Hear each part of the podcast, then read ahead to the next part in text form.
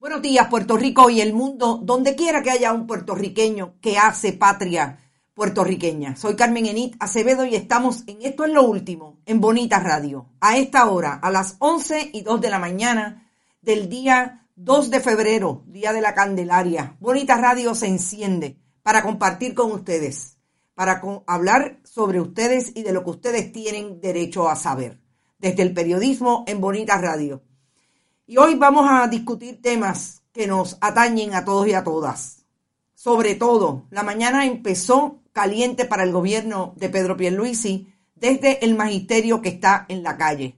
Un recordatorio bien puntual de las imágenes que no podemos encontrar y exhortamos a quien las tenga que nos las envíe.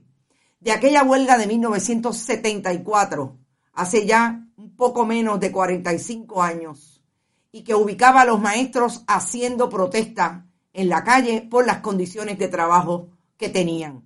Era básicamente dos sindicatos, pero en este momento hay muchos sindicatos en la calle, no solamente los maestros. Vamos a tratar de hablar a las 11 y 15 con Migdalia Santiago de Educamos para que nos diga cómo empezó la mañana y cómo siguen los proyectos de protesta en el Departamento de Educación que hoy tiene un secretario designado que no ha sido confirmado por la legislatura. Vamos a hablar también del tema que nos ocupa desde la profundidad, desde diferentes imaginarios y en este momento se coloca en las historias que traen los colegas periodistas del Centro de Periodismo Investigativo y tiene que ver con el desplazamiento de comunidades relacionado en este momento con el desarrollo de la costa de Puerto Rico, a pesar de que hay una petición de que haya una eh, moratoria para que no se siga construyendo en la deteriorada costa de Puerto Rico. Vamos a hablar en profundidad sobre eso y queremos contestar la pregunta desde el análisis, como siempre, interdisciplinario y atravesado de una ocurrencia y de un hecho con otro. ¿Qué tiene que ver que los maestros estén en la calle? Con el desplazamiento de comunidades, con la posibilidad de que los trabajadores en Puerto Rico estén trabajando una, dos y tres jornadas de trabajo para sobrevivir en el país. Que la Junta de Control Fiscal es el gobierno de facto y lo que le dice y envía como mensaje el gobernador de Puerto Rico cuando solamente va a Washington a hablar de que se vaya la Junta, de que quiere sacar la Junta antes de tiempo. Vamos a hablar de todo eso.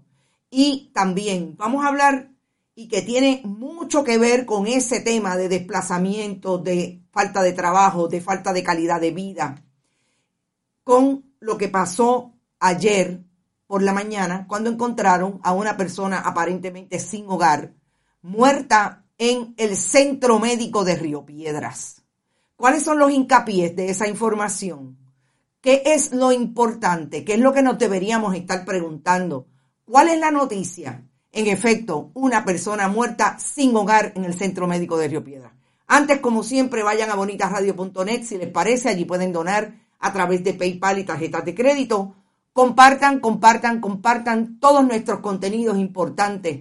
Que sigamos dándole la posibilidad de ser viral a un proyecto de comunicación que tiene que ver con la profundidad con la información que se trae desde la honestidad intelectual y sobre todo de lo que usted tiene derecho a saber. Vayan a Fundación Periodismo 21 en su ATH móvil, allí también pueden donar a través de esa aplicación móvil. La Fundación recibe cheques o giros postales a nombre de la Fundación PMB 284, PO Box 194000, San Juan, Puerto Rico 00919-4000.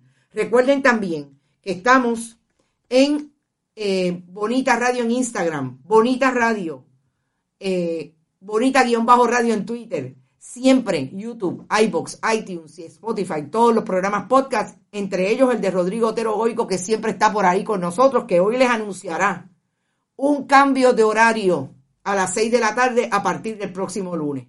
Importante, siempre todos los programas están en todas las plataformas. Gracias, buen vecino café, la cooperativa Abraham. ¿Te está gustando este episodio?